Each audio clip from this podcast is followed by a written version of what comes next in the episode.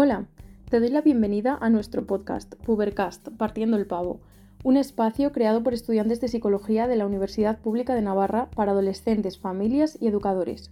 Aquí nos sumergiremos en el fascinante y, a veces, desconcertante mundo de la adolescencia para comprenderla mejor. Exploraremos los desafíos, las alegrías, las luchas y las victorias que vienen con esta etapa única de la vida. Hablaremos de problemas, historias y soluciones reales, desde la salud mental o la identidad personal hasta las relaciones familiares y el acceso a la pornografía. Así que si estás en plena adolescencia buscando respuestas, te gustaría comprender mejor a tus hijos o hijas o necesitas herramientas para tu alumnado, este es el lugar para ti. En cada episodio te espera información valiosa, consejos prácticos y por supuesto un poco de diversión. 3, 2, 1, Pubercast. Hola, hola, hola. Te damos la bienvenida al episodio número 3 de Pubercast Partiendo el Pavo. Somos Eneco, Berroeta, Íñigo, Fuente. Miguel, Becas. Iñaki Juguera. y yo, David Salvador. Y hoy te vamos a hablar sobre las consecuencias del consumo temprano de la pornografía en adolescentes. ¿Tenéis algún tipo de información sobre esto, compañeros?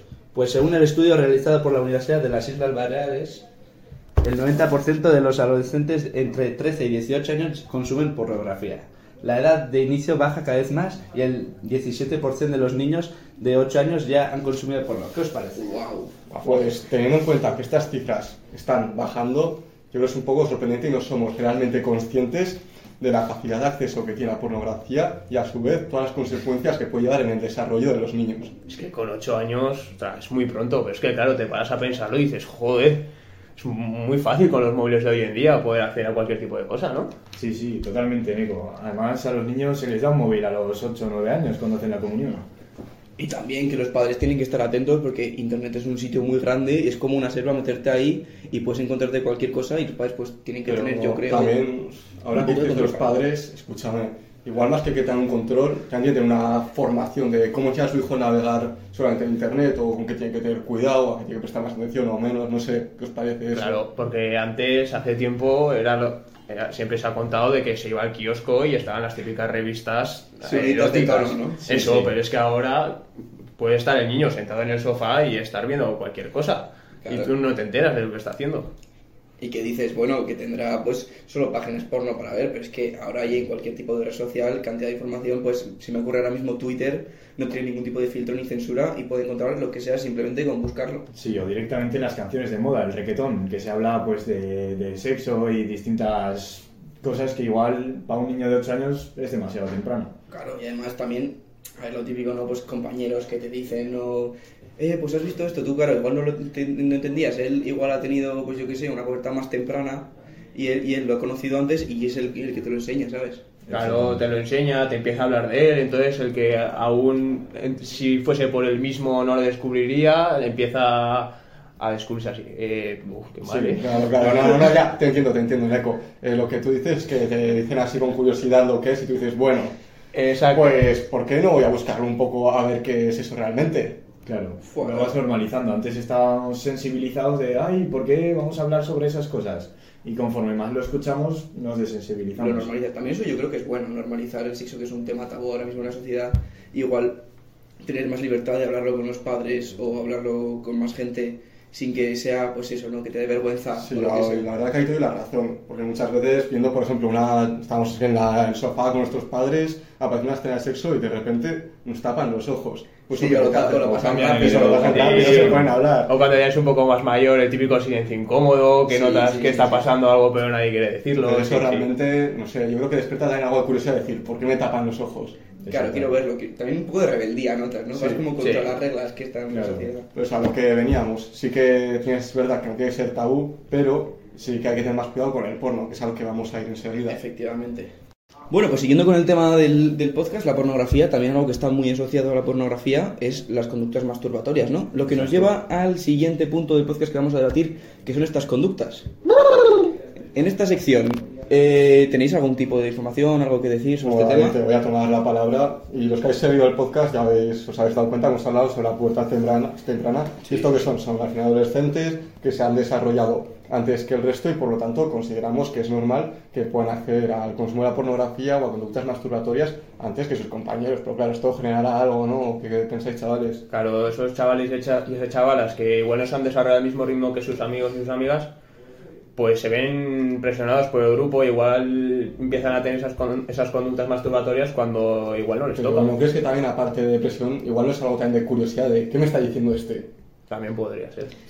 A ver, sí, al final se están exponiendo a lo que les dice otros que de normal pues igual no se, se hubiesen expuesto antes. Solo que los otros se han desarrollado antes, pues al final tienen esa información y no es que los que la tienen antes eh, quieran influir, sino que simplemente influyen sin querer, ¿sabes? Claro, y como estábamos hablando antes, hay cierto peligro en el que el niño empieza a descubrir la pornografía no gracias a sus padres, sino a sus compañeros, porque ya es algo oculto, quizás un tema tabú, como comentamos anteriormente. Claro, como va asociado a las conductas masturbatorias, claro, dices, en plan, ¿qué va antes, no? Pues la masturbación o ver porno. O primero ves porno y luego te empiezas a masturbar.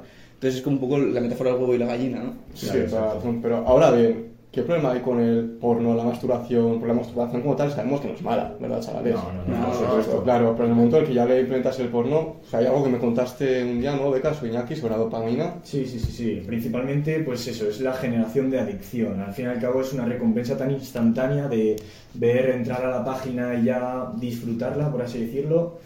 Y eso. Sí, el otro día leí que se activan los mismos mecanismos de recompensa cerebral que con el sexo. Claro, o sea, li- o sea, lo que te da es un placer sin tú tener que dar nada a cambio en cuanto a pues esfuerzo físico o diferentes facultades. Exacto, es una gratificación instantánea que se llama, que hablan muchos expertos, expertos, pues como podría ser el consumo de red social. Al fin y al cabo, tú puedes estar dos horas viendo vídeos, generando dopamina, y por así decirlo, es como una recompensa para tu cerebro. El problema es que también el cuerpo se te acostumbra, que si es una conducta, bueno, si estás masturbándote, que te- se te acostumbra al final el cuerpo a tener que ver porno y igual, sin esa pornografía ya no es la misma dopamina, ya no tienes el mismo interés en la masturbación. Claro, al haber una- un condicionamiento, ¿no? Eso, eso te iba a decir, bastante relacionado con el condicionamiento clásico, el asociar estímulos. Claro, entonces ya asum- asumes que con el- la masturbación siempre va a te- va a haber pornografía. Sí, claro, pero ahora bien, ¿no crees que esto igual, no creéis que igual puede venir un poco del problema del lo tabú que es el sexo en la sociedad? Es posible, también claro, que si el sexo es tabú, convierte la Claro. masturbación en tabú también, entonces igual no se habla lo suficiente, siempre está, bueno, a mí por ejemplo me dieron un par de charlas en la ESO sobre sexualidad, Ya, pero- pero, nunca se tocan estos temas. No, porque un poco las charlas, eso que tú dices, yo recuerdo que es mucho de sí, la sexualidad no es solo sexo, sino que es también un abrazo, el mostrar cariño, pero a ver, Sí, Exacto. está bien que nos lo digáis, pero también queremos hablar de sexo como tal, que os expliquéis. Sí, sí, sí, sí. Es que hasta por los, expertos, eh, por los expertos se considera un tabú hasta cierta edad, hasta que no somos quizás más mayores, 16, 17 años, no nos dan charlas más específicas en ese contexto. Y como hemos estado viendo antes, las edades en las que se empiezan a desarrollar estas conductas se están adelantando mucho más, así que igual hay que adaptar ese tipo de charlas. Además, si no te hablan de sexo eh, eh, con normalidad, al final vas a tomar la pornografía como que es el sexo en realidad. Entonces te va a crear unas expectativas que van a ser eh, difíciles de cambiar, ¿no? Claro, pero ¿qué pensáis? ¿Que esas charlas las deberían dar los padres o serían mejor unos educadores especiales? No, a los educadores. También yo creo que deberían dárselas a estudiantes y a padres, para que los padres traten con normalidad en su casa, con su familia, eh, este tema Porque, claro, sin que haya tabú. Hablando de los padres que no están acostumbrados a, por así decirlo, a usar los buscadores, como hemos dicho antes, así que son unas charlas también dirigidas a ellos, yo creo que irían bien también. Sí. Para la siguiente sección quería recuperar una idea que has dicho antes tú, David, Hmm. que son las expectativas que se crean con el porno. Ah, pues me parece muy buena idea. Pues, siguiente sección, expectativas creadas con el porno. Vale, ¿algo que decir? Yo que puedo empezar, creo que el ver la pornografía, ver pues estos vídeos en los que pues, dos personas normalmente tienen sexo a veces muy frío, no es lo, norm- no es lo normotípico, al final es una ficción. Puede crearte unas expectativas hay que, a la hora que afrontes tu primera experiencia sexual con una persona que hayas creado un vínculo amoroso o lo que sea, pues pueden condicionarte a que no estés satisfecho por completo, que hagas cosas que al otro no le gusten. Sí, bueno, David, a mí me parece muy importante la idea, que no lo hemos comentado todavía, de que ver pornografía es algo muy egocéntrico en comparación con una relación sexual. En ese caso, ver pornografía es satisfacerte a ti mismo y ya está. Efectivamente. Sin embargo, en una relación sexual, pues tienes que estar atento a satisfacer a la otra persona, daros placer Sí, la verdad, la conjuntamente. verdad, ahora que hablas de esto, becas, es que si nos damos cuenta, un vídeo de pornografía en realidad trata de ser, por así decirlo, una película. A lo, un- más vulgar, pero en realidad lo que tratan es buscar escenas que sean, como has dicho, egocéntricos, para que sea el que lo está consumiendo. No es Sí, algo que se acerque realmente al sexo con esa persona. No ves un vídeo porno en el que pues, los dos eh, individuos que estén ahí eh, estén comunicándose sobre qué quieren el uno el otro. Es todo súper brusco. Exacto. Y al final, eh, eso no es lo que te encuentras en el día a día. Y eso hace ver a los adolescentes que igual eh, no, pues pueden llegar a tener eh, conductas sexuales que no son sanas. Claro, y además, si su primer contacto con las relaciones sexuales es el porno, quieran o no, lo van a acabar aprendiendo en cierta manera y lo van a intentar extrapolar a la vida real. Y al final, eso, como habéis dicho, pues trata de una película. No ves a Iron Man por la calle. Claro. No van a hacer conductas de repetición de lo que ven en, la- en las películas, ¿no? Exactamente, porque no tienen esa figura paternal, como comentábamos anteriormente, de esa enseñanza. Simplemente la enseñanza ha sido los vídeos que han visto. Efectivamente. Bueno, chavales, ¿qué os parece si para final de este podcast damos unos consejillos? Venga, va. Pues ahora os imagináis que Salva es mi hijo adolescente y yo soy un padre. Venga, Vamos. becas, ¿qué Pues, consejos nos das? Yo considero que puede ser un momento un tanto incómodo para un padre y para un hijo tener una conversación tan fría cara a cara sin ningún estímulo ni algo pues cercano a los dos. Entonces yo considero, por ejemplo, una serie, no sé si la habéis visto, la de Sex Education. Aquí yo lo he visto. sí. Yo no, me la apunto. Es una serie bastante buena que quizás puede dar, es una serie con moraleja que puede ser entretenida para el, ad- para el adolescente y sin embargo para el padre puede ser algo también útil. Porque también trata problemas llamarse del sexo, como de identidad y demás. Gusta Exacto. la idea. Sí, sí. ¿Tú, Eneco, qué nos dices sobre este tema? Pues yo creo que iría más orientado hacia el hijo, el intentar hacerle ver que nada en exceso es bueno, ni cosas buenas ni cosas malas. Todo tiene que estar en el punto medio y al final, pues que él vaya descubriéndose el ritmo. A sí mismo, ¿no? Claro. A su ritmo. Y tampoco, plan, tampoco prohibirle, ¿no? Al hijo ver diferentes cosas. Tampoco usar igual otro tipo de técnicas para que no se acerquen a esos contenidos y vayan por una raíz más sana, ¿no?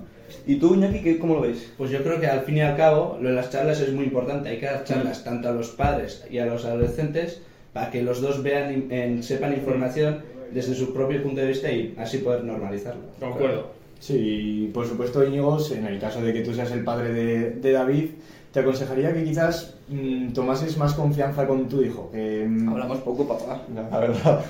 Exacto, exacto. Es una buena representación de que en muchas situaciones entre padre e hijo... Se hacen pues, frías. Exacto, sí, pues no, no tienen un momento de cercanía, un momento de dar un paseo, de, de hablar sobre sus cosas. Y al final, con este tipo de cosas, se acaban rompiendo tarde o temprano el tabú sobre el sexo. Efectivamente. Exactamente, tu hijo se abrirá más y todo mucho mejor. Y bueno, chavales, ¿qué os parece si os dejamos aquí en el link de abajo un pequeño blog en el que podéis compartir Vuestras ideas, si queréis, ¿no? o cualquier duda o cualquier cosa? Va a ser todo privado, así que Así que no tengáis miedo, pues, porque es anónimo, ¿vale? Entonces, bueno, pues aquí acabaremos el programa. Muchas gracias a todos vosotros como colaboradores. Ha sido un placer. Igualmente. Y nos despedimos.